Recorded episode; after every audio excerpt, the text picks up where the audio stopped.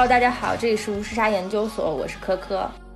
大家好，我是爱谁谁。好的，今天我们非常开心啊，又迎来了我们两位就是久违的嘉宾，一位就是我们的胡王同学，还有一位就是我们的夏良。那个大家要不然先给大家打个招呼呗。嗨，我是胡王。呃，Hello，大家好，我是夏良。胡王曾经参加过我们那期啊有关北大退党事件的那期节目，呃，我觉得反响还是比较热烈的，虽然也有些争议吧。然后，呃，夏良是之前来给我们录的那期呃有关李子柒的那期节目，也在近期播放了，也是一个比较呃受关注的一个话题吧。然后这次我们把两位嘉宾都找过来，其实我们想聊一聊一个有关原生家庭的话题。因为包括最近有很多这个原生家庭的案例吧，又再一次被提及啊，包括我们这个中国著名游泳运动员孙杨同学的家庭，还有最近播放了几部电视剧，其实也都不停的在探讨这个问题。啊，然后我们也希望从原生家庭这个议题为切入口，然后来跟大家探讨探讨啊，从女性的角度或者一个女孩究竟在中国是怎么样长大的。要不然我们先从孙杨这个事情讲起。这个事件是这样，就是一开始好像大家觉得稳操胜券，然后孙杨没有问题，然后最后这个判决结果出来之后，回溯整件事情的时候，发现了问题重重，大家就开始找原因。然后发现一开始先甩锅这个不公平，你说的是那个庭审他妈妈？对对对，就慢慢大家发现孙杨其实是一个妈宝。不过这件事情大家都有这个共识吧，只是因为之前作为这个著名运动员，他的这个成绩比较卓入，所以大家也就把这件事情忽略了。就是从你们的角度，你们是怎么看就是孙杨这个原生家庭这个情况的？就是我有简单的了解一下，大概就是说，嗯，他有一个非常强势的母亲。对他生活还有训练各方面的管控非常的严密，甚至到了一些特别鸡毛蒜皮的细节的程度，以至于他可能在很多事情上其实是没有自己的决策，听妈妈的比较多。嗯，就是我们通常所说的妈宝吧。作为一个运动员，其实这种职业是相对比较特殊的。之前有一个综艺节目《我家那闺女》，我有看过一期。然后其中有看过傅园慧的家庭什么的，其实好像很多运动员的家庭，父母的关照都是非常多的，希望运动员能把自己的时间精力更多的花在训练上面。然后除了他本身的训练之外的其他生活的种种细节，父母都包办了。其实我觉得这个是跟职业有一定的关系的，尤其是职业运动员，他可能从他十几岁的时候。就已经进入了他一个职业体育的生涯，从那个时候开始就维持着一种父母包办的生活的状态，一直到他二十多岁，将近三十岁，已经被我们社会认为是一个成家立业，是处于一种独立的人格的年龄的时候，其实他整个的家庭的关系和他的生活状态，跟他十几岁的时候的区别其实没有那么的大。尤其是如果他还没有结婚的话，他和他父母的关系其实并不像我们通常个人成长的那种情况。十几岁的时候和父母居住在一起，等到二十多岁自己工作了，就离开了家庭，和父母的关系就产生了一些距离。然后父母可能一开始是事无巨细的关照我们，到后来就。放手，然后隔一段时间关关心我们一下。但是运动员他这种职业的特殊的情况，可能也是形成这种特殊的原生家庭的一个很大的因素吧。我觉得是这样子，就是运动员就是让他们一心一意投入在训练这件事情上，所有的对外的，包括对外对媒体接代言什么之类，都有人替他们包办了，所以他们不需要去担心和操心这件事，从而也不知道怎么去面对这件事情。刚刚说那个的时候，我就想到了另一个运动员叫刘翔。就刘翔跟他的那个妻子葛天的那个离婚事件，会发现他的逃避心态还蛮重的。其实我觉得这个真的跟运动员家庭可能确实这个特殊的构成成分有关系，因为他们过度的着重身体的训练嘛，然后大脑的独立意识没有和这个同龄人，就是因为他们的环境其实我觉得还比较的简单吧，就是没有那么多复杂的社会构成，所以的话就在这种比较单纯的环境下，他的思维就会保持的相对的单一性吧。所以就导致于说，面对比较复杂的这个婚姻啊，或者是亲密关系，包括说在这个社会的舆论之下，他们的这个面对能力都很奇怪。就反正你去看运动员的微博，基本上能说话在线的人好像基本是不太存在的。孙杨苏州大学博士也难逃这种智商不在线的命运哈。我觉得他们可能就是生活别的技能就很差。对，可能这件事情也说明读书多少跟情商没关系。就学历跟情商确实好像不是绝对关系吧？就是我记得人家说，你就像工作很有能力，但是生活当中好像就是说处理不好自己家庭的人，其实大有人在啊。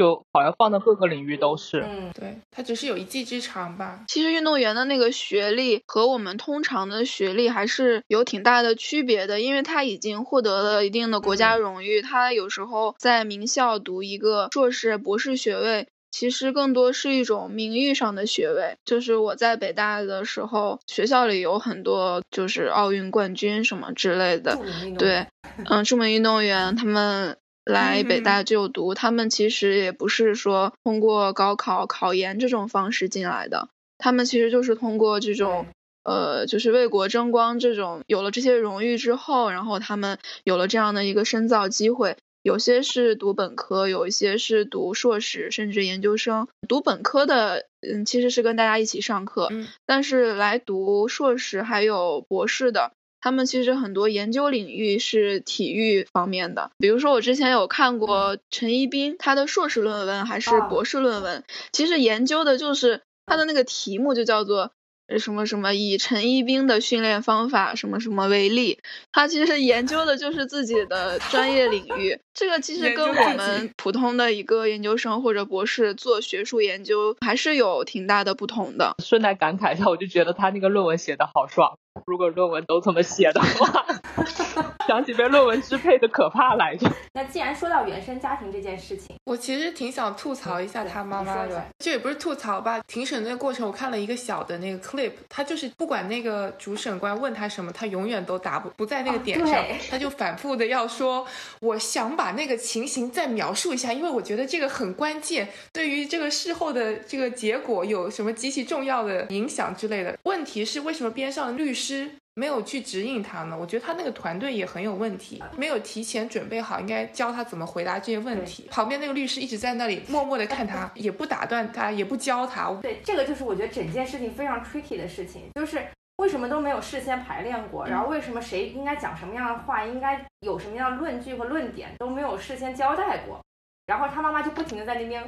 按照中国的方式，就说我想申请一下啊，请各位一定要听我把这个讲完，我觉得非常重要。我觉得就是在国际法庭上根本没有用啊，人家就有时间限制，特别像在菜场讨价还价。不过当时这个事情出来之后。啊，就是大家就开始挖背后的事情嘛。当然，我们这期节目完全没有冒犯这个国家英雄的形象啊，我们只是就事论事，对 love him。大家听到之后不要对我们产生太大意见和误解啊。孙杨当时参加一个唱歌类的节目，他妈妈当时就大闹后台。说我儿子是国家英雄，不可以被淘汰。这样子都行。不管怎么说，他在娱乐圈和在体育圈其实都还蛮招黑。他的母亲一直顶着一个所谓的这个奥运会冠军、这个国家英雄这种形象，然后到处希望去申请特权。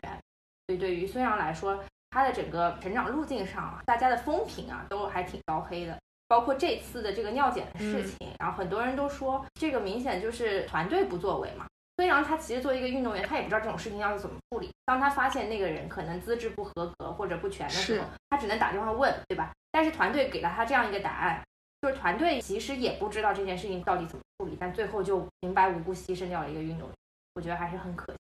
对，按理说他们整天带着出去比赛，这种场合经历了几百次了吧？怎么会连一点那种准备和反应能力都没有？你们有没有看过孙杨那一期吐槽大会。我觉得他团队有的时候，因为团队的权力应该也是有限的吧。我问过一些经纪人或者是什么，如果在娱乐行业来说的话，就是他不可能说二十四小时完全就百分之百我不给你自由权，你就像傀儡一样。我觉得这个好像不太现实。然后我记得那一期孙杨，其实我我看过这么多期吐槽大会的嘉宾里，孙杨其实是一个就是有一个细节上就透露他其实非常的幼稚，就是别的嘉宾不管怎么样的不高兴或者怎么样，都知道是坐在那个。主咖位上的，但孙杨不行，他只要有反应，他就立马要出来跟别人互动，就是完全感觉一个没有 这个节目规则跟秩序的人吧。我觉得这个他团队应该也挺没办法的，可能已经培养出了这种性格。当然了，最后我还是要说一句，即便是这样子，也难以抹灭我对他这个运动成绩的肯定。所以我觉得还是一个非常优秀的运动员。我也是真的因为他，然后看爱上了这个游泳这项运动。当年 开始就是他还没有任何名气的时候，我其实就在上海看过那个游泳锦标赛他的比赛，就一直都还挺喜欢他的。我只是觉得整件事情综合下来看，确实挺为他觉得惋惜的。我讲到这个原生家庭这件事情，你们觉得原生家庭是不是影响一个人的决定性因素？去年吧，有一部电视剧叫《小欢喜》。小欢喜的热播，大家都得出一个结论：每个孩子的归宿都是原生家庭造成的啊。所以你们觉得，就是原生家庭在一个人的成长当中，会不会起到一个决定性的作用？我个人觉得要看这个人他本身的性格。就这个有一点传统迷信里头的说法，就是有我们知道有个东西是看面相和看风水，对不对？其实我咨询过他们，我说，比如说这个人的八字儿、面相或者等等，他是不是他天生是不是？就比如说他定下来了。呃，他是不是一辈子就只能在这样的一个房子里去运作？然后后来还是所有风水师给我的一个客观说，其实三分看天，七分看后面，就是你自己有改运的能力。准确而言，如果你意识到了这个是你不想要的，你想改变它是可以的。就原生家庭的决定作用的话是三成，但如果你自己是一个性格很软糯的人吧，你会把这个三成加重到七成甚至十成。而且如果你是一个逃避性心理，你会把责任就刻意的推到原生家庭上面去。在聊这个问题之前，因为我写了一期跟原生家庭有关的东西嘛，我就觉得我的原生家庭对我没有什么影响，甚至来说，我有很多时候是我改变了我爸妈的很多想法，因为我就是想要离开那个环境，我要活不一样的东西啊，所以我觉得是跟人的性格有关系的，就是一辈子走不出来的，我身边也很多。我个人觉得还是要看这个人后天自己性格的塑造部分了。你是一个主观能动性很强的孩子。算是吧，反正就是我以前早年其实运气真的挺惨的，就是特别不好的一个人。但是我觉得应该有不同活法吧，所以至少目前我是走出来的那个状态。那你这样的性格的形成是因为什么原因呢？看过的书、遇到过的人、成年之后接触到的事情？嗯，我觉得其实里面很大一部分是运气，因为就是我和很多能走出原生家庭的人来说，他们其实都有一些共性。第一点，他们的普遍受教育程度还是有一定保障的，他们至少受到了正统的教育，它能让你视野更开阔一点。就这个部分，这是他们第一点。第二，他们的家庭条件至少在经济上来说是还可以的，就是至少是一个比较温饱的状态。我觉得是至少有两点，这个才给了他们一定的自由发挥性。所以我觉得是我在这两个前提之下，然后我选了一个更强势一点的性格去过不一样，是这样的一个原因。我觉得它有一定的运气成分在。但也是你的自己选，嗯嗯，就有一些必要条件，然后有了这些条件，你再加上你的性格，你就可以克服你的原生家庭。这个运气就真的是受教育和经济上这两个比较基础的条件。就是如果你是一个真的，就比如说你是一个来自一个很偏远的乡村，你们家可能火车都没有修得很强健，你是根本不知道怎么去走到外面那个世界的。这个其实很多时候是老天天生就设置好了一些东西的。对，那胡娃怎么看这个问题？嗯，我觉得原生家庭它也有强势文化和比较温温和的文化的区别吧。嗯，有些人觉得自己受原生家庭的影响小，可能自己的原生家庭它本来就没有对你的三观的生活方式进行一些就是比较强行的塑造。可能你的父母对你的干涉就是比较小，然后你有更多的空间去接触身边的人，让身边的人去影响你，你有更多的机会去发挥你自己的天性，一些你基因里面的性格，能够让你更多的发挥出来，而不是受到压迫。你也有机会受到教育，接触到一些通过读书还有扩展知识见识了解到的东西。这些都是一个人三观塑造的一些来源吧，但是有一些家庭，他可能就在塑造你三观的这个过程中发挥的作用特别的大。比如说，有的人的家庭关系非常的复杂，矛盾冲突非常的大。比如说，你的父母从小到大就经常吵架打架，你从小就在这种耳濡目染中，对亲密关系、婚姻生活就是形成了一些特别强烈的观点。就会比较极端，比如说你觉得人是不应该结婚的，什么结婚反而会带来很多的仇恨，或者是你觉得人不应该生孩子，嗯，什么生孩子只会让这个孩子痛苦，就你从小可能就形成了一些这样比较极端的观点，你长大之后，你的生活方式就一辈子都在受到你童年时候的这个原生家庭的影响。但有的时候，这个影响可能是相反的，这个当然就是命运也好，或者是你天生的性格也好，有的时候你会随之沉沦。有的时候你会反抗，就比如说《都挺好》里面的苏明玉，她就是从小在一个重男轻女的家庭里面成长，但她后来的性格其实变得非常的坚强强势，她其实是变成了一个非常独立的女性。我觉得这其实就是她天生个人的性格，就是有一些硬性的、有韧劲儿的东西在。但是有些女生可能她从小在一个这样的家庭里生长，整个的性格就变得逆来顺受。她就认为我就是应该为我的哥哥奉献，嗯，我就是应该在这个我的原原生家庭里面多奉献少索取。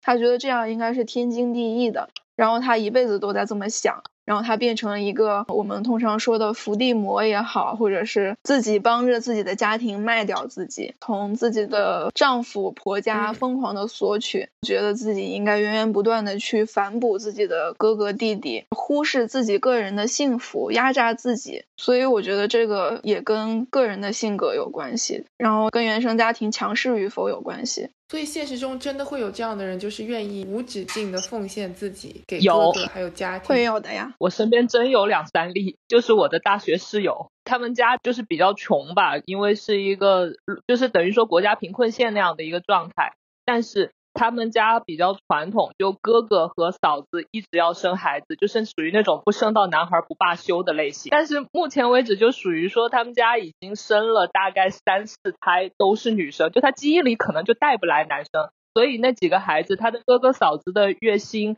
就是比如说加一起好像才七八千吧，就是根本是不够养这个孩子的，所以很大一部分成本是要 cover 到他身上去。包括他的这种奉献人格，我们都觉得很奇怪。比如说，当时他的舅舅要配血型嘛，要求去找血型，他的舅妈就完全不管，是他去到处找我们班上的同学给他去献的。就是他就是这种逆来顺受型的性格，就是这样的。这是我身边亲身经历过的例子。哇，那他从中得到的快乐是什么？我不太能理解他。他说他觉得这些就是他的家人，他们的事儿就是他自己的事儿，他自己不应该是那么一个独立状态了。就这样的一个跟家里脱不开干系的人是这样的。而且包括他现在的月工资，比如说他可能一个月挣个八千的时候，他可能就六千左右就要给他的这个家里面，他自己在深圳就两千块是租房加吃饭，真的是这样。我能够理解，如果说他是被父母和哥哥爱大的，要我是他，我也会愿意为了他们付出，因为其实是一个互相的关系。但如果说我从小得到就比我哥哥得到的少，那我还是很难想象怎么样能够形成一个这么热于奉献的一个性格。他其实不是，而且从小因为他要干农活，其实他干的可能比他哥哥还多。他好像恰巧是因为爸妈不那么重视他，他更想要得到爸妈的认可。嗯，这个也是。其实我觉得，对于一个人的家庭来说，我们也不能那么极端的从一个局外人的角度去看。其实那些重男轻女的家庭，他也并非是没有温暖的，也并不是说他们会虐待自己的女儿，或者是对自己的女儿特别不好。其实从他自己的个人角度的感受来说，他肯定也是能够体会到一些亲情温暖的，只是可能和家里的哥哥弟弟有一些区别待遇。但只要这个待遇没有让你就觉得天差地别特别特别的大，你可能自己也会说服自己去接受它的合理性。比如说，他们可能自己就觉得我毕竟是女孩嘛，然后和男孩是不同的，爸妈肯定也是爱我的，他自己就接受了这种合理性，然后他就不会觉得自己受到了苛待什么的，只是觉得我天生就是应该是这样的，谁让我是个女孩呢？然后爸妈对我已经很好了。尤其是我觉得老一辈的家庭很多就是这样的，就说我自己的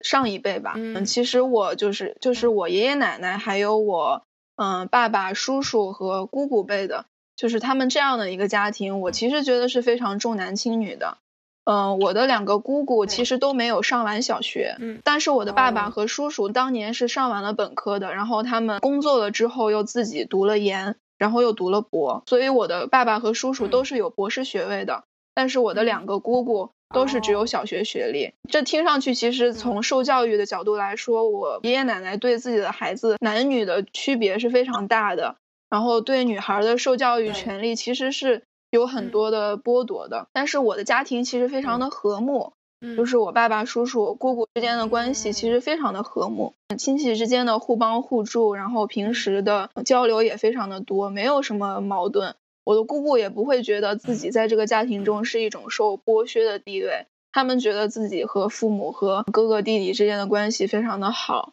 其实就是他们认为自己上学那个时候家庭条件毕竟有限，不能供所有的孩子读书，然后在这种情况下优先男孩读书，他们觉得是非常合理的。的确，后来也是我的我的爸爸还有叔叔，嗯，对我爷爷奶奶后来生活的境遇的改变非常的多。然后我的姑姑们嫁人了之后，其实也就是，呃，力所能及的对我爷爷奶奶的生活有一些出劳力，帮他们去干一些家务，帮他们去照料一下生活，这种程度的付出，他们觉得这就是合理的，也不会觉得遭受到了多大的不公平。从我自己的观察，然后我相信有很多有这种重男轻女现象的家庭。他们可能从当局者的角度来说，没有感觉到有我们体会到的那么的愤慨。他们应该也是感觉到了家庭的温暖的，然后也是觉得自己的家庭非常幸福。那相应的，可能其中的女性成员，她就觉得，嗯，我家人对我这么好，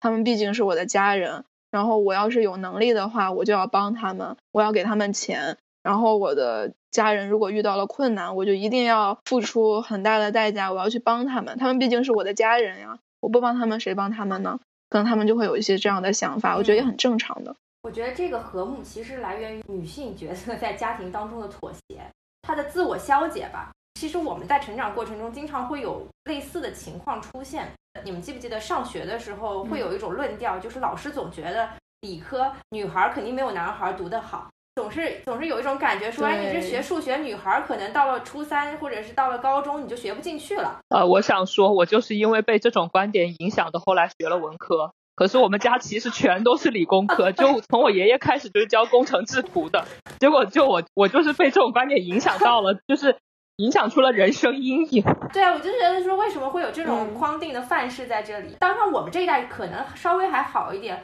可能在上一辈的那个理解层面上，总觉得女孩读书没有男孩强，所以这也是为什么很多人觉得说女孩读书无用嘛。但这个其实也也讲到了最最近那个电视剧，刚刚我们说的都挺好里面，苏明玉是想出国，然后没让她出国是吧？她想读书，结果结果他妈给她安排了一个那个什么护士还是师范什么之类的，免费的师范生，不用交学费的那种。对对对对对对。然后那个安家是房思锦考上了一个。什么江海大学，maybe 是一个什么很好的九八五大学。他妈妈直接打电话去学校说，我们女儿不去报道了，不上这个学。嗯，好像是。我就觉得很奇怪，为什么这些家庭里都觉得说女孩不应该去读书，而且即便是考上了名牌大学，都不让他们去上呢？因为其实像传统观点嘛，就是女孩总是要嫁人的，嫁出去的泼出去的水这个观点，我觉得它依旧会存在很大一部分。那从一个，比如说我是一个有限的家庭，我的钱就这么多，如果是儿子的话，还给我传宗接代这样的观点，其实这种观点还蛮深入人心的，到现在也没有完全被改变掉吧。但我记得他们家不缺钱，就好像哥哥就是又出国又旅游，反正就是各种花钱。哎，其实我觉得那个他有一些戏剧的成分吧。通常来说，你要是考上了一个名牌大学，正常来说家里都会让你去上的吧。一个名牌大学其实学费也没有那么多，而且你的学校、你所在的高中还有你的大学肯定会对你有一些资助。他能够上北大这样的一个学校，然后他家长说不让他上，我觉得他高中校长都会不同意。都会到他家去，就是让他别管了，我出这个钱。对，其实这个就是给你一种，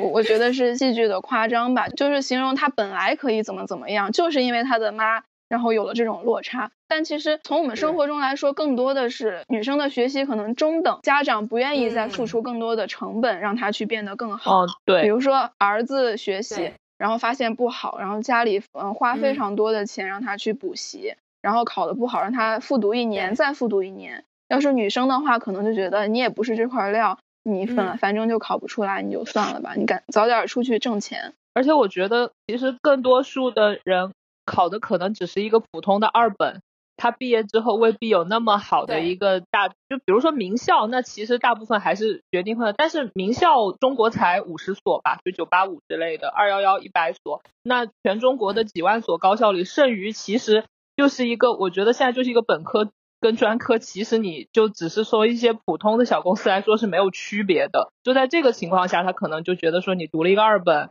你花了这么多钱，然后你还不如早点出去工作。他可能这种心态也很也很普遍，我觉得就觉得性价比不高嘛。啊，对，就是他们甚至觉得专科类啊，或者是中专什么之类的，你这个技术可能还能给你一看家本事，因为老一辈人他眼界就是那么多，所以的话就是他这种加上本科类的院校更多是一些理论型的知识，确实也没有办法说让你毕业就能得到一个好的这样的一个职位吧，或者是等等，这是更多数的。反正你迟早都是要进入一个平庸的公司的，那你不如趁早赶快，就是早点进入一点平庸的公司，没准你还早点嫁人，帮家里解脱一点负担，就这个心态吧。但同样的逻辑完全可以应用在男生身上，但是还是更多的时候女生需要牺牲。我觉得可能父母会更多的为这个男生的终身去考虑，他觉得一个男生在这个社会上安身立命，一定要有一个。本科文凭，你出去找工作，你说你是本科学历，就是你达到了一定的门槛，你将来的生活工作中会有很多的帮助。但是如果是一个女生的话，父母他不会太多的去为你的职业生涯考虑，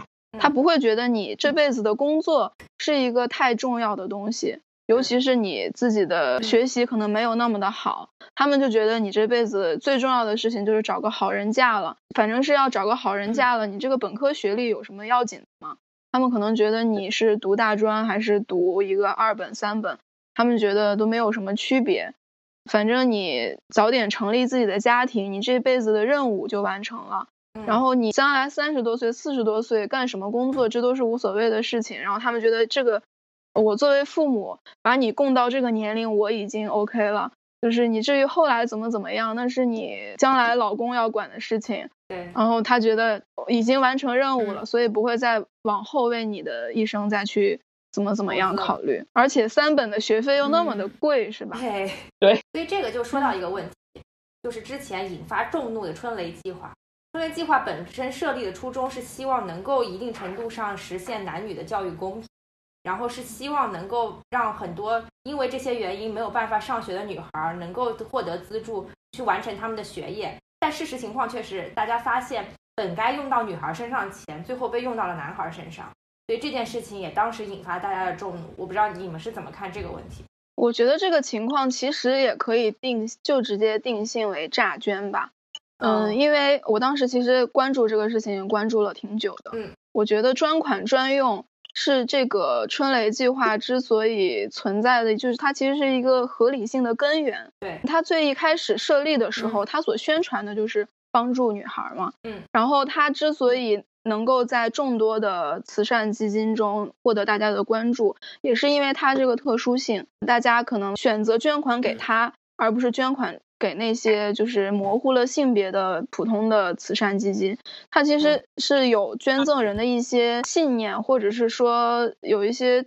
就是很强烈的动机在里面的。对，比如说我是一个从小就没有很多教育资源的女生，然后我受到好心人的帮助，或者是我受到了国家的资助，我现在读书读出来了，然后我有一定的经济能力，我就是误伤其类，我想要去帮助那些妹妹们。就是我想要让他们将来能够像我一样，所以我才会去选择一个这样的基金去捐助，嗯，而不是说就是那些男生女生都可以的。对，其实这个基金它之所以能够做的成功，就是跟它的这个定位有很大的关系，然后跟它的捐赠人的一些信念和目的有很大的关系。他现在把这个性别的特殊性直接摘掉了，那他和一个普通的基金又有什么区别呢？对，那他之前通过自己的这个特殊的定位而得到的那些捐助，其实某种意义上他就是欺骗了他的捐助者。捐助者为了这个目的去捐赠你，但是你却把这个钱拿拿到别的地方去用。就虽说都是干好事，但是如果你一开始说。我是打算这样用的，你就不会得到那么多的捐助金，对不对？对，我觉得他们就对自己的这个定位没有那么的严肃，当然也未见得是有一些坏的动机在里面，嗯，只是说他们对自己的使命没有思考的那么的深，对，或者是说责任感不够，不，他们不认为自己对捐助者负有怎样的责任，他们可能觉得钱收起来了，然后后面怎么用就是我们自己决定的事情了。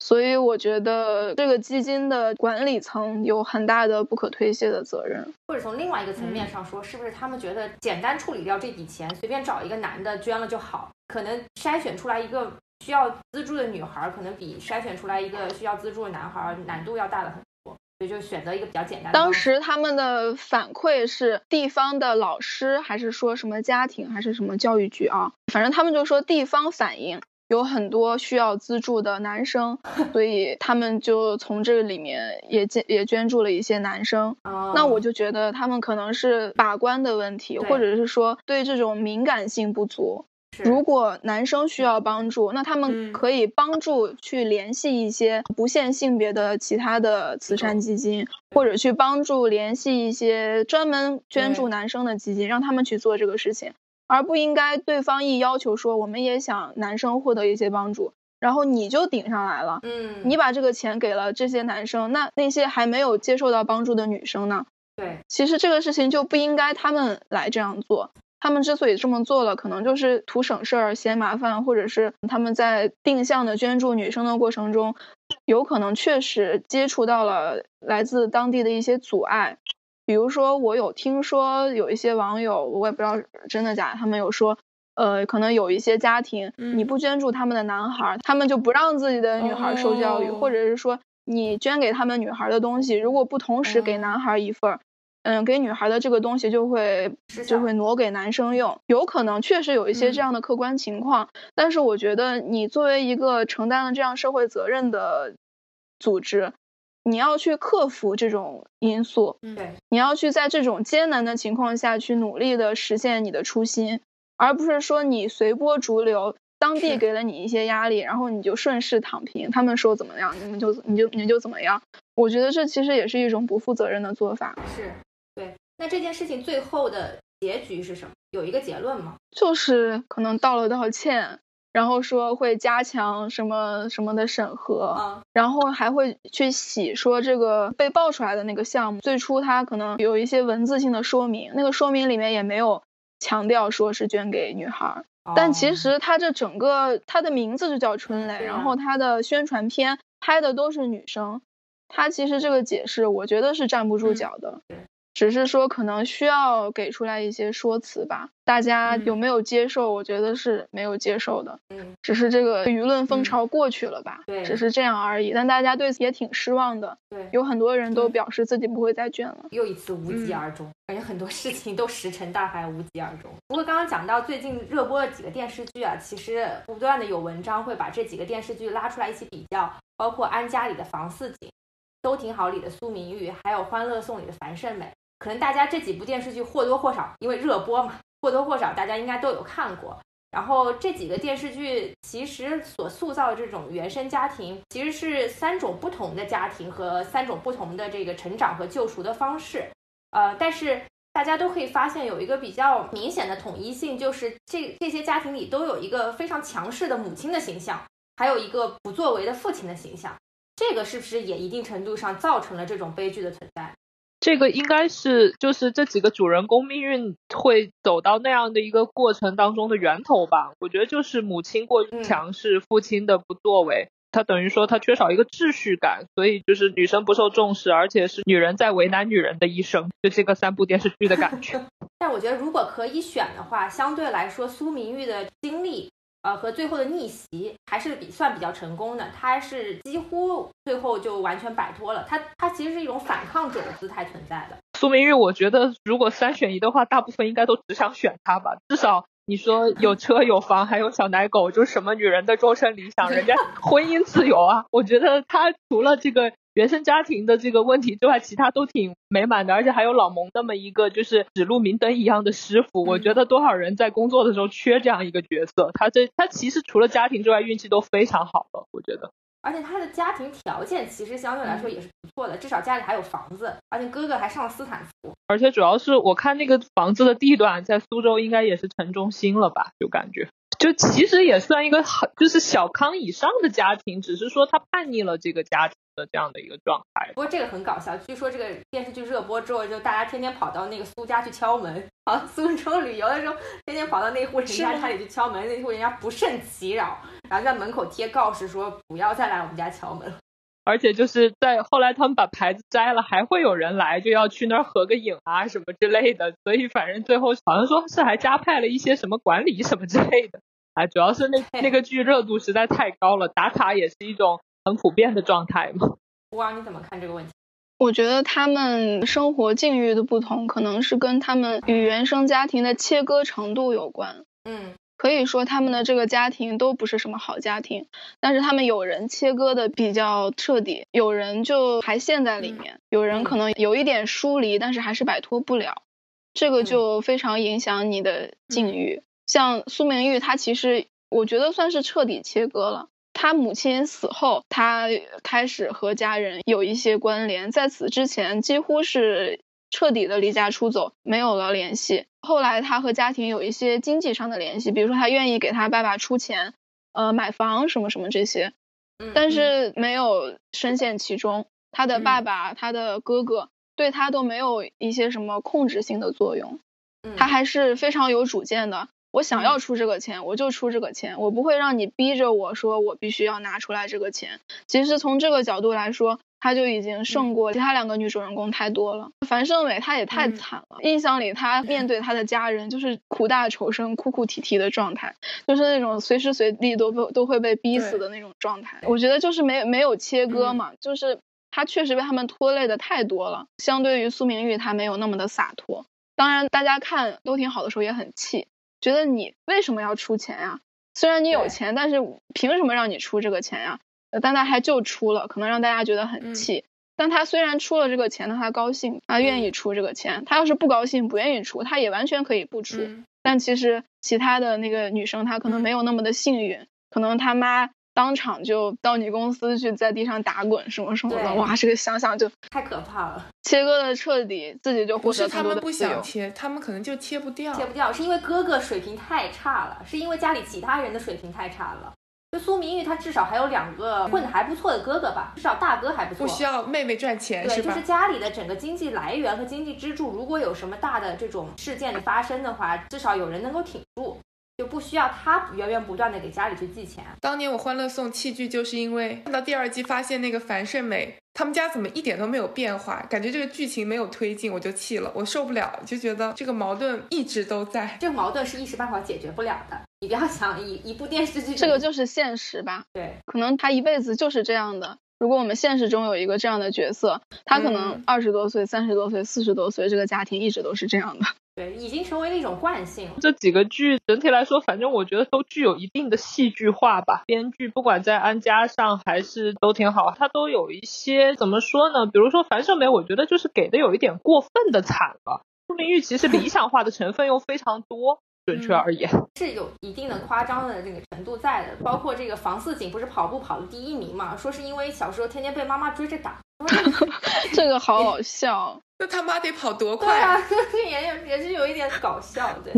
分析下来，你们觉得造成这种包括电视剧里和现实生活中这种原生家庭悲剧的主要原因是什么？其实我觉得，先抛开重男轻女的问题不谈，可能很多父母。上了年纪的父母都有一个问题，就是谁弱谁有理，就是觉得经济条件更好的那个孩子应该为对这个家庭多付出，然后甚至他应该补偿到呃和另外一个弱势相同水平的这个程度。比如说呃两个孩子，我们姑且说两个儿子吧，一个儿子学习成绩非常好，找的工作也非常好，然后嗯年薪有几十万。另外一个儿子是不学无术的那种，然后也没有什么学历，然后也没有稳定的工作，然后就是有一搭没一搭的啃老，高兴了出去打个工，不高兴的在家待着，然后他们就觉得两个儿子的境遇差别非常大，他们就看不下去这种情况，他们不会去想这个过得好的儿子付出了多么大的努力，然后他的钱，他的现在的生活都是他靠努力挣来的，他就是觉得我这两个儿子怎么能生活差距这么大？就他们觉得同样都是自己的孩子，他要求这两个孩子要过得差不多，然后他就认为过得好的那个要去补偿这个这个过得不好的，他们就会觉得你们俩的差距就是你的责任。比如说你的弟弟过得不好，然后那就是你你要在这这在这个其中去发挥你应该发挥的作用，你要付出努力，你要去给他介绍工作，然后你要去给他钱，你要去劝着他，你要帮他介绍介绍结婚对象。我们将来老了，我们将来可能会去世，然后他就只有你这一个亲人了。你要是不管他怎么办呢？然后就把这个呃相对强势的这一方的孩子的责任，其实扩大到了一个非常不合理的程度。因为大家都成年了，然后各自有了家庭，其实对于亲人的照顾非常有限了。每个人都有自己要考虑的自己的事情，自己小家庭的事情。但是这个老一辈的父母他不这么认为，觉得你要把他帮扶到和你同样的程度为止，这才是合理的。对，因此也产生了很多的矛盾。只是说我们这几个电视剧混得好的都是女生，就是两个矛盾叠加在一起，让我们觉得特别生气。其实抛开性别不谈的话，也有这个问题。而且这个是不是就映衬了中国的那个大家庭问题吧？是，就是其实这个就是说到了这个中国现在家庭的这个复杂性的问题。就是中国大家庭总是中国总是有一个大家庭的观念，然后大家族的观念，认为所有人在这个里面应该互帮互助，就是好的一定要帮那个差的拉一把。觉得中国这个家庭的 bonding 的观念很重。所有人都被不可避免的连接在一起，你好不是好，大家好才是好。嗯，对 你说起这个时候，我其实想起来，我就是有一本书，因为我有时候老翻嘛，就曾国藩家书，我就觉得这么一个 这么一个伟大的人，然后他讲这个立业或者讲自己的时候就还好一些，但是讲家里的事儿的时候，我就觉得这么忙的人，他是怎么有心思能把家里所有人这些东西都记得一清二楚？而且他还要训诫他们，告诉他你这个学习没学好，你这样我就觉得啊，真是挺不容易的。但这个可能就是我们这个文化没断代之间一直延得以延续的一个非常重要的关键部分吧。如果说是别的启示，我觉得可能说这个文化不会这样。就中国人好像这个家庭观念是非常重的，而且总有一种我希望有朝一日功成名就之后衣锦还乡的这种感觉，然后造福乡里。对吧？这个梦幻或者这种 illusion 好像一直存在在大家的这个思维之间。呃，对，就像那个，我不知道就是有没有去看过那种宗祠，就是尤其在闽南啊，或者是这个贵州，或者是等等，那个光耀门楣的思路其实还挺重的，就是他一定要把自己的那个家族的那个修的非常非常，他觉得这个是自己的一个光宗耀祖的一个部分吧。就像哪怕昨天你看安家里面房思锦回去找。然后那个他妈说的也是祖上不幸或者是怎么样，就列祖列宗这个部分好像还挺多被提及的。但相对而言，国外这种观念就比较弱势，就感觉好像成年之后，大家其实跟自己原来的这个家庭就已经相对来说比较独立了，也只是偶尔逢年过节回去吃个饭。就之前有人跟我提过，说美国孩子和父母的关系整体是跟我们中国完全不一样，有很多人家庭关系其实非常的不和睦，就各过各的，甚至可能你逢年过节都不会回去，因为他们就是成年以后自己组织了家庭以后就这样了。就是我和我的另一半，我的小孩才是我的家庭，和上一辈其实是有割裂的。而且我觉得在美国很正常，就是你兄弟姐妹几个，每个人的生活境遇差很多，他们可能偶尔会互相帮助，但是绝对没有说我们之间要很平均，就是要大概在一个水平。他们没有这种，很有可能一个人非常成功，是一个高薪的职位赚很多钱，另外一个人生活在温饱线上也是有可能的。但是生活在温饱线上那个人不会觉得说，哦，你是我的兄弟姐妹，那我就管你要钱。或怎么样，父母也不会站出来说啊，你应该帮助你的兄弟，因为他觉得你每个人都应该靠你自己的努力，或者是用你自己的方式去争取你的生活状态。我觉得那样是比较可能这也跟美国社会可能大家整体生活水平都还行有关。确实，你饿不死，最起码你你有 social security 可以保护你。不过这个我我前两天想到一个问题，就是你们觉不觉得中国不管是中产阶级还是稍微高收入一点的家庭，总会存在一个争遗产的问题？就感觉这种大家庭当中，最后都会归结到为遗产打的头破血流这件事情。但好像为什么美国除了那种啊，可能是比较富有的这种家庭，但一般的这种中产阶级家庭，好像我并没有听到过太多有关遗产的事情。我想想，是不是因为跟没有遗产，父母也没有什么东西留下来？因为很多时候他们那个钱，最后那笔钱就是他们就是养老，就他们退休了以后，基本上其实是想说把自己赚的钱都花的差不多了。因为美国的遗产税也非常非常高。还有一个原因，因为我的小姨是拿了美国绿卡的嘛。但是她没有这个小孩儿，所以当时过年的时候打电话就说，美国的法律有一个规定，比如说你像中国的这个遗产之后，他的父母也还有继承权吧？我记得是。就是如果离开之后，但是在美国，如果说你没有孩子，只有你兄弟姐妹的下一代才有权利继承这个财产，其他人一律没有这个权利。指向性会非常明确，因此他没有这些争议是有这个原因的。就是比如说我的小姨去世了，有权利去继承他财产的只有我和我舅舅的女儿，没有第二个人了，就是这样。中国的法律范围比较，那也蛮幸运的。啊哎，那国内不是吗？呃，国内不是的，国内是优先是你的配偶。然后是你的直系亲属，比如说你的兄弟姐妹啊，或者是比如说你的父母都是有继承权，所以可以出来争财产的人会非常多。再加上那笔税真的还蛮重的，知道这个税之后，好多人就想我干脆就不要了吧，因为落到我身上也没多少钱了，那我还不如就算了吧，就这样。就跟我每年发 bonus 一样，最后充公了吗？好像有很大这个例子，当然我没具体研究。充公这件事情，美国有个很好笑的事情，就比如说你买了股票，然后你放在你的账户上几年不动，可能五年不动吧。自动充公啊！然后有一个人是在二十年前买了 Amazon 的股票，他就觉得说我这个就留着，到时候肯定是一笔横财。结果等到他打开的时候，发现被国家卖了。啊，这个操作好牛逼啊！怎么会这样呢？对个人财产没有保护吗？因为他是觉得你这个没有在动，我也不知道他们这个规定是怎么回事。然后那国家说，既然你来找来了，我们肯定是要把钱还给你的。问题是还的是，比如说十二年前的 Amazon 的股价。这能比吗？多少钱是吧？国家替你卖的时候是多少钱，他就给你多少钱。这也是有点危险的。对，时不时还要关注一下自己的股票账户，操作一下。不过，其实关于这个原生家庭悲剧的主要原因，我想到另外一点，就是之前我跟夏阳聊的时候，我们也发现，其实跟这个父母辈的这个普遍教育程度不高，还是有比较大的关系在。因为中国，我记得它更多其实就是代代相传的这样一些观念啊，哪怕它是一些很不合理的观念，他们也会把它去合理化嘛。就人也是很容易去合理化的一个社会动物。独立意识的养成，一定是你看了一些跟你这个不一样，所以说这个受教育的这个作用吧。一个人他受到的教育越少，他从自己家庭里面所获得的那种观点，占他个人观点的比例就越大。就比如说你的父母。对，呃，受教育程度不高，那他的想法就和他的父母的想法的重合度应该是非常高的，因为他没有吸收太多外来的其他的观点去和他原有的那个观点冲突，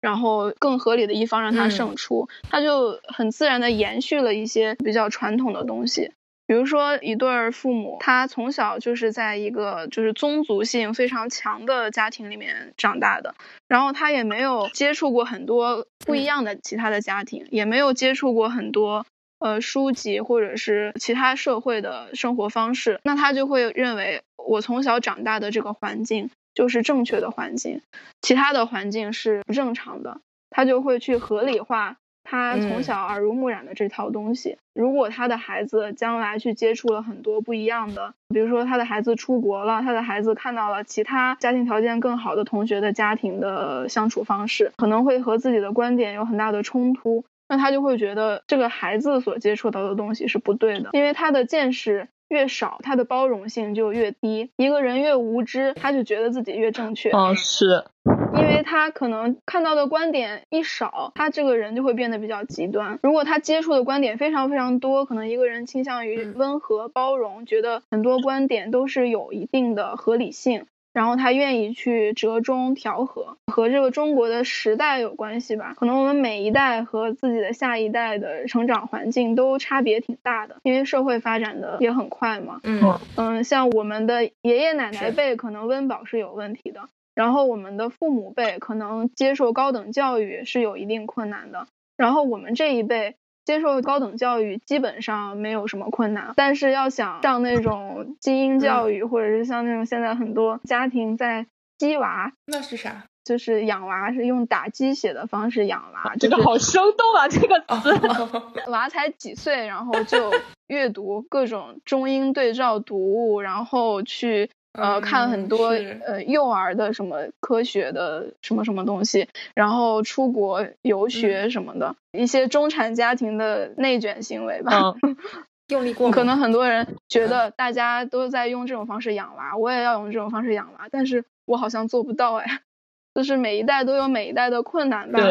嗯，每一代都有每一代的不同的追求。你要跟上一代交流，他就会有很多说不通的地方。比如说，现在我们这一辈人觉得养娃要花好多钱啊，养一个娃我就觉得我已经受不了了。那父母觉得养娃有什么困难的呢？随随便便就就长大了。我们当年养你的时候条件那么不好，对，然后你不还现在也挺好的，一拉一扯，就其实这种冲突就非常的大。其实我刚刚就这个我还想到了，其实因为中国历来有一个就是习俗是安土重迁嘛。就是你不要随便的换地方，也有一句老话我们都听过，父母在不远游，因为他们经常忽略到最后一句游必有方。哦，就是我们中国在形容一个人有福气的时候，有一条叫得祖荫庇佑，就是说你祖上给你了一定的基础没有？这个是中国的一个人情关系社会的，就像比如说，其实中国更多的主流的这个关系里面，其实更多还是来自于体制内的，他就会去看你的爸爸。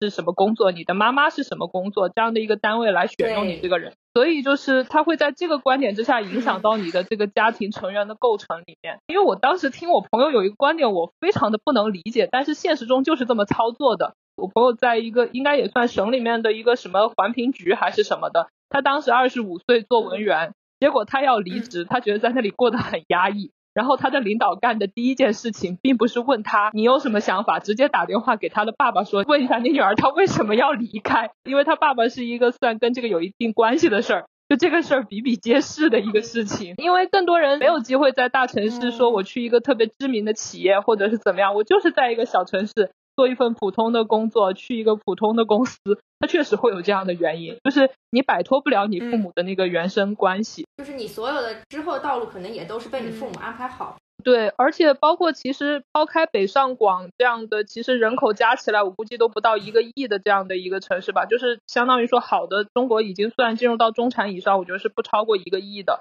那中国有十四亿人口，那剩余的十三亿，它其实就是在一个原地打转的状态。他们自己也知道自己就是可能是只弱鸡，或者我没有能力去拼一把，我也不想那么累，所以他就是。在他爸妈的这个裙带关系里、人情关系里走不出来啊，这个这个确实是有原因的。但我在想啊，是不是我们这一代普遍就像胡王刚刚说的，就是接受了一定程度上的高等教育，所以会稍微好一点吧？就是类似的这种原生家庭悲剧，可能不会像。我们上一辈或者是上上辈这样，在这样的笼罩下发生了那么多。其实我觉得教育就是学历是一方面，中国好像算了一下，受过真正本科教育的好像是不超过百分之一的，然后说这个比例可能甚至都不到。我觉得很还要感谢一点是互联网的普及，就社交媒体把概念给传播出来了。因为我有很多朋友是情感博主嘛，在在微博上也有十几万粉的那种，我我就是有的时候我想不出来灵感。我就会去翻他们那个下面的留言，然后你 就会觉得这种问题它能叫事儿吗？但是在那些女孩的眼里，她就觉得是很叫事儿的。比如说我怎么去选择我喜欢这个东西，爸爸给我找的这份工作我不喜欢，我怎么去拒绝他？然后我爸告诉我，二十七八岁你赶快要结婚去了，就是你觉得这个时候你都有主动权了，但是在他们那儿他们没有这个权利，因为他们可能没有能力独自去租房，他每个月自己还要花销。或者是怎么样，它就是这样的一个状态。我因此觉得这个可能说互联网的普及，就是说会给他们另外一个信息来源吧。我觉得还有一点就是，像我们身边的同龄人，可能我们自己也有收入，然后自己能够维持自己的生活吧。所以在很多时候，其实家庭对你能够涉及的方面就也不是那么多，而且你也更有话语权。就如果他想让你做一件事情，你可以说你不做，因为我完全有能力做别的。如果他想让你结婚，你可以说我现在事业非常好，上升期，我可能没有办法兼顾家庭。就是你有非常多的 leverage，就是你有很多的话语权在这里面，就是经济独立，自己能养活，就活得自负盈亏的状态吧。但其实这个状态，我觉得它还是会有一个时间限制，因为当你面临买房或者是成家，因为因为你就是不成成不成家是其次，你要买房的时候。现在的这个房价，我觉得是很难凭年轻人一己之力去买下来的。包括现在不要说买房了。刚出社会租房的第一笔钱，你很难是靠着自己完成的。对，就就是会有这样一个原因。我到北京的第一年，我算一个，就是说，反正我记得第一个月，我记得我来北京，我就带了五千块钱，第一个月交掉了整个的租金，我身上就剩下了七百块钱，我能为了公交车和地铁就扛过去。但是有多少人是过不了这一关的？嗯，就是这样的一个状态。那一年还只是一三年，是那到了现在。房租已经比原来涨了一倍多了，对，但是工资并没有涨一倍多，那他怎么会有这个能力？因为大部分比如说小城市来的人，他身上的钱就是四五千块钱，不是你想说独立就能够独立。对，就是经济的这个整体的成本问题，让你已经很难说独立的这个状态了。那种说爸妈会给你充足的经济条件，你只是跟他争一争，这个是教授特别幸运的人。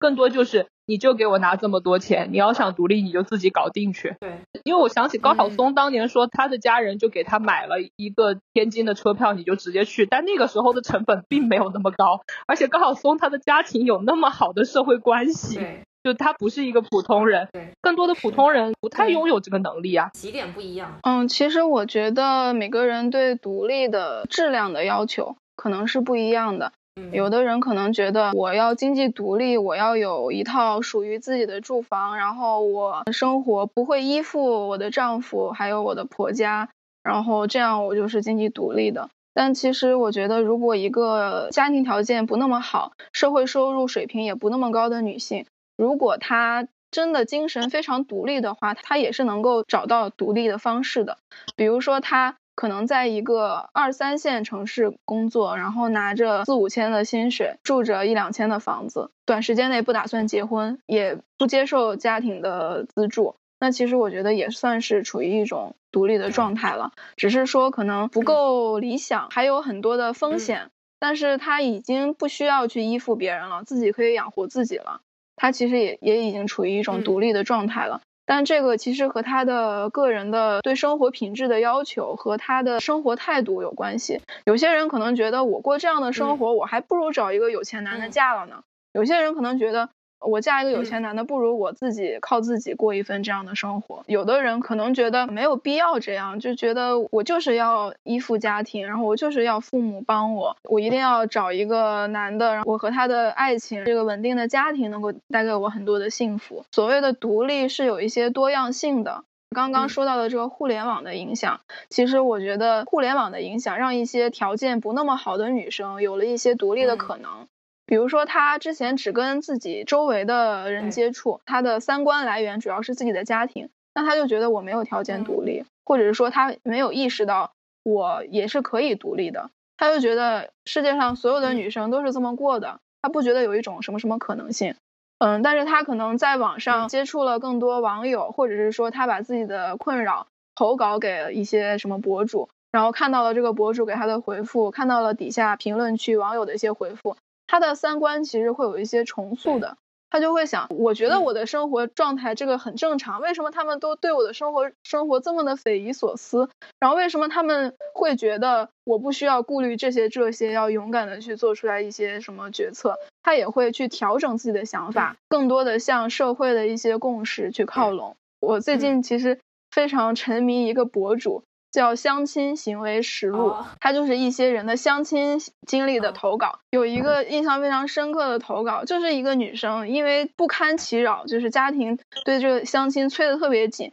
然后有个父母都非常认可的相亲对象，她也就稀里糊涂就结婚了。她就没想清楚，她就是这么随便就结婚，她觉得好烦啊，就觉得家里催得这么紧。嗯，虽然不喜欢对方，哎，就这样吧，那就结婚了。然后现在。嗯，结婚一年还是两年了，然后孩子已经生了，然后在月子里面就非常的绝望，觉得自己要么这一辈子就这么交代了，要么他要考虑考虑怎么离婚什么什么的。然后那个评论里面就有很多恨铁不成钢的人在疯狂的骂他，就是说结婚这么大的事情，你怎么可以就是因为你父母的只言片语，因为家人催你，你就随随便便结婚，就觉得这个人怎么脑子不好，这个人是不是智商低，或者这个人对自己的人生这么不负责任？那可能一个本来就对婚姻听之任之、一个独立性不强的女生，受到这样巨大的网络冲击，她可能也会审视自己：我的人生观点是不是有问题？我对婚姻的态度是不是有问题？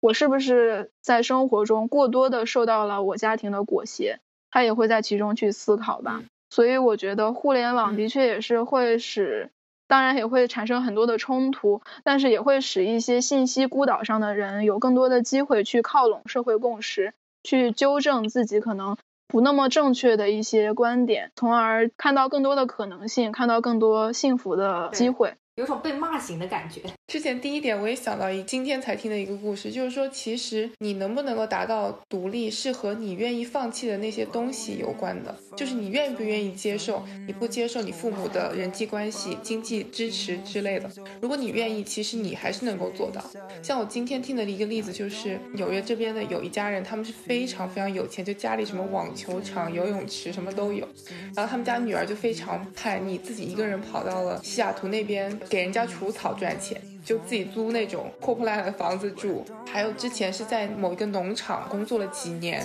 就这样生存，不肯告诉他的父母他的银行账号，因为不想要他父母的钱。这种是一个很极端的例子，但我觉得就是你可以完全有一个折中的方式，达到你想要的独立，只在于你愿意放弃的东西和你想要的东西之间的平衡。你愿不愿意从一线城市回到二线城？